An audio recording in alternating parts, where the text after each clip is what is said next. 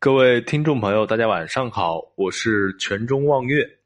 这节给大家聊一聊郭子仪和李白的友情，在性命攸关的时候互相挽救了彼此。提到唐朝的安史之乱，就不得不提到唐玄宗、杨贵妃和安禄山。然而，除了他为他们几位主角之外，郭子仪的生平经历也值得研究。他一手平定了安史之乱，让唐朝重回轨道。他比后世明朝的王阳明和清朝的曾国藩功劳还要大，而且结局还要更加幸福完满。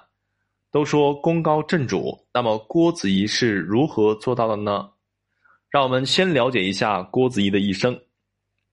郭子仪出生在陕西华县，武状元出身，历经唐玄宗、唐肃宗。唐代宗和唐德宗四朝，宦海沉浮之间，他平定安史之乱，又平定吐蕃的入侵，被称为挽救大唐、再造皇室的擎天柱。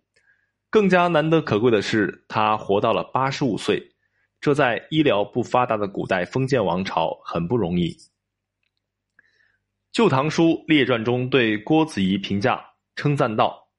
权倾天下而朝不继，功盖功盖一代而主不移，耻穷人欲而君子之不罪，富贵受受考，繁衍安泰，哀荣始终，人道之盛，此无缺焉。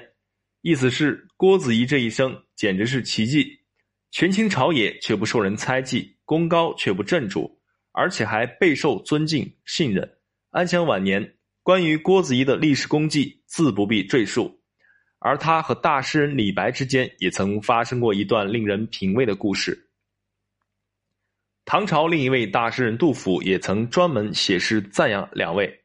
杜甫写道：“吾有郭子仪，文推李太白。”足可见诗圣对这两人的推崇。公元七百三十五年，扬名天下的李白正做客并州，和好友喝酒谈兴。当时唐朝还处在开元盛世。安禄山还没有发动安史之乱，李白参阅并州军防时，遇到了正要被军阀处置的郭子仪。李白见郭子仪时，心中大吃一惊，对众人说：“此壮士目光如火照人，不十年当拥结晶。这位壮士潜力无穷，不出十年就是一人之下的重臣，并请求为其开脱刑罚。”果然，历史验证了诗仙李白的判断。郭子仪在唐朝危难之际，迅速率军平定天下。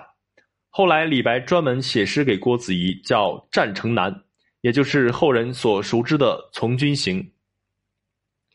百战沙场碎铁衣，城南已合数重围。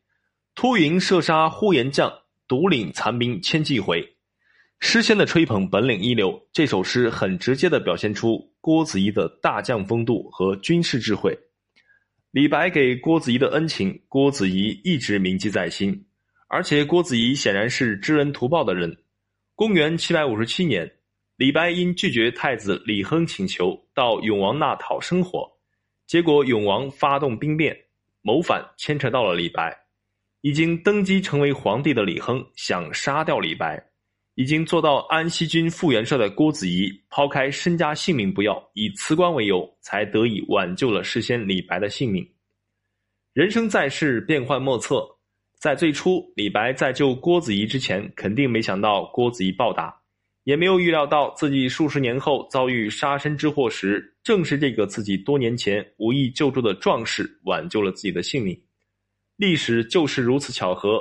两个在各自不同领域的名人，却在自己性命攸关的时刻遇到了彼此，也相互挽救了彼此，足可见，作为普通人要善待身边的一切人和物。而郭子仪能安度一生，这种知恩图报、宽容大度和心思缜密的德行风范，也起到了极大的作用。我是全中望月，喜欢听我讲故事的朋友可以点个关注哦，谢谢。